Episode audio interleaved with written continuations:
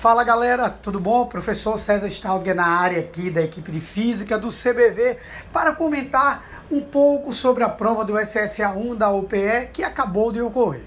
É o seguinte, a prova da UPE desse ano tinha tudo para ser a melhor prova de SSA1 já elaborada por essa equipe.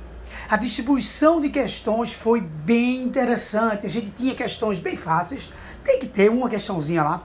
A gente tinha uma questão como a questão 26, bem inteligente, bem árdua, tá certo? Mas é legal ter uma questãozinha assim. A gente teve uma distribuição de questões medianas praticamente permeando toda a prova, que é como tem que ser uma boa prova de vestibular. A distribuição de conteúdos foi também bem feita, todos os grandes temas foram contemplados. A gente tinha questão de cinemática vetorial, cinemática escalar, cinemática angular, leis de Newton, enfim, conservação de energia, gráficos, estava tinha tudo para ser uma prova espetacular. Porém, infelizmente, dois pontos passaram despercebidos, acredito eu, da equipe da UPE. Primeiro ponto é que na questão do número 30 a gente tinha uma informação da constante elástica da mola no texto diferente da informação que estava na imagem. Isso se configura uma questão para ser anulada, infelizmente. A questão era muito boa, mas a gente não pode permitir que isso ocorra em uma questão.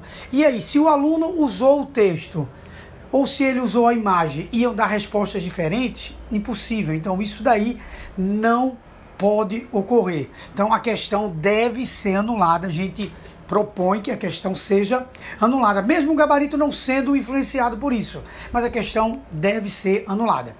E a questão de número 27, fisicamente, tem um erro muito grave, que é assumir que partículas que executam trajetórias com o mesmo período no movimento circular possuem a mesma velocidade linear. Isso é errado fisicamente.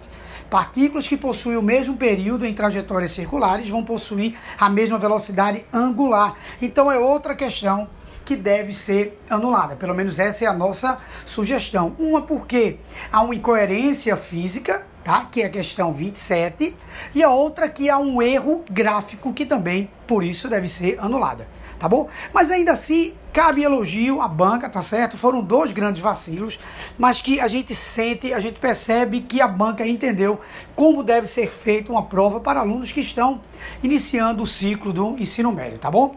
Então, de todos da equipe do CBV, um grande abraço e convido vocês a escutarem todos os podcasts, todos, todos os podcasts, todos os áudios referentes individualmente às questões da prova, tá bom? Aquele abraço, tchau, tchau.